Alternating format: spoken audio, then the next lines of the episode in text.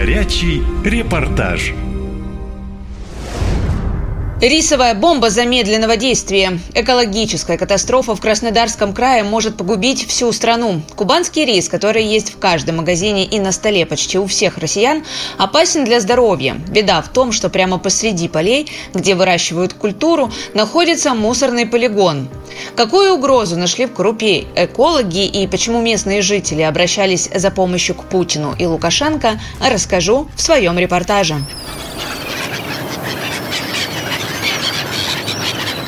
Станице Полтавской гигантская мусорная свалка расположилась по соседству с жилыми домами и рисовыми чеками.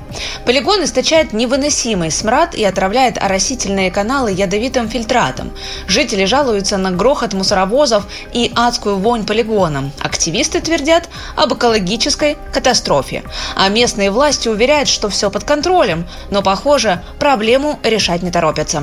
Но если все спустить на самотек, то россиян вскоре начнут косить переносить страшные болезни, рассказывает эколог Анатолий Баташев.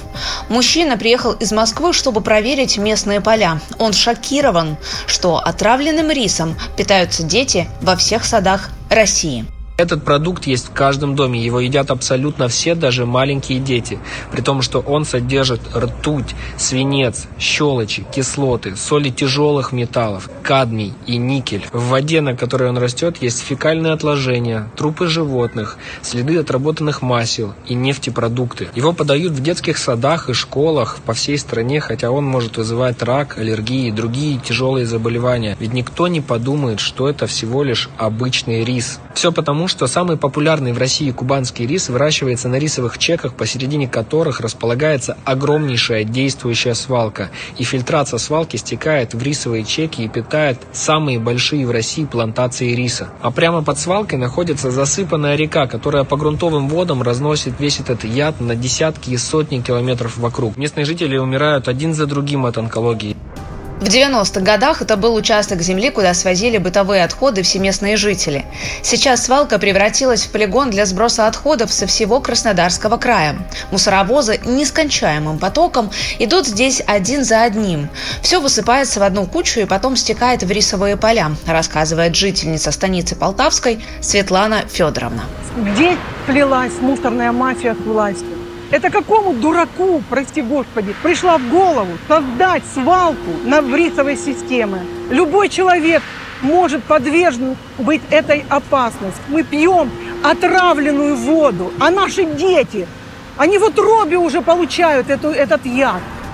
Во всем замешан глава района, говорит бывшая работница администрации Нина Николаевна. Она знает, что рис выращивают буквально на помоях, и жители много лет обещали решить проблему, но ничего не происходит. Лицо, занимающее должность главы нашего района Красноармейского, полностью себя дискредитировал. Он сложилось впечатление, что он служит не народу, а мафии, мусорной мафии. Жители трубят о мусорной проблеме на рисовых полях везде, где только могут. При этом активистов пугают штрафами и проверками. Не обошлось и без человеческих жертв. Так одного из главных местных борцов, активиста и предпринимателя Андрея Горяева нашли мертвым и списали все на самоубийство. Ситуация дошла до того, что обращаться стало уже не к кому. Абсолютно все инстанции пройдены, поэтому инициативная группа записала видеообращение к президенту Путину. Мы, жители станицы Полтавской, просим президента Российской Федерации Владимира Путина заставить губернатора Краснодарского края встретиться с нами. Он должен посмотреть в глаза правде и в глаза людям, которых обрекли на медленную смерть. Из-за неграмотных и некомпетентных действий его администрации потенциальная угроза отравления нависла над каждым россиянином, который употребляет в пищу продукцию кубанского растеневодства – Ответа люди не дождались и решили попросить помощи у президента соседней страны. Жители верят, что Александр Лукашенко не подведет. Обращаемся к президенту Беларуси Александру Лукашенко с просьбой помочь нам в разрешении нашей катастрофической ситуации – но самое ужасное в этой истории, что пока чиновники защищают свалку, а местные жители коллекционируют письма с отказами из разных инстанций, поселок буквально задыхается от бытового мусора и промышленных отходов, а дети в садиках едят рис, который может попросту разрушить здоровье.